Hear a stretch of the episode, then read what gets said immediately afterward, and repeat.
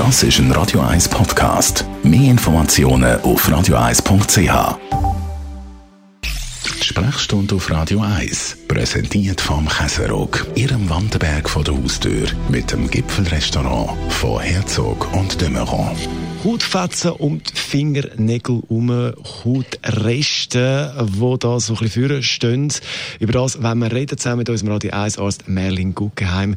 Die Hautfetzen um die Fingernägel herum, wieso hat man das zum Teil?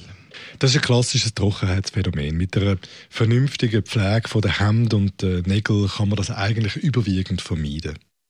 Jetzt äh, hat es früher immer geheißen, das weiss ich noch, darf man auf keinen Fall abreißen. Ähm, äh, wie handeln wir das? Alle Sachen vom Abknabbern über ein simples Wegschneiden äh, mit äh, Nagelscherli ist eigentlich nicht ideal, weil sobald man eine Verletzung macht, also nicht nur die Hautfätzchen wegschneidet, die trocknen, sondern tatsächlich dann eine kleine Verletzung in der Haut macht, gibt es relativ hohes Risiko, dass man sich an dieser exponierten Stelle, wo man halt rasch mal irgendwo reinlangt, das Bakterien hat, sich eine Entzündung von, von, der Nagelhaut zuzieht. Das ist der berühmte Umlauf. Wenn es schlimm kommt, muss man den operieren. Es gibt Nagelhautzangen, das ist ein, also ein spezielles Instrument, das das schonender macht. Jetzt haben wir das immer wieder hat. Du hast gesagt, das ist Trockenheit. Äh, was muss man dagegen machen?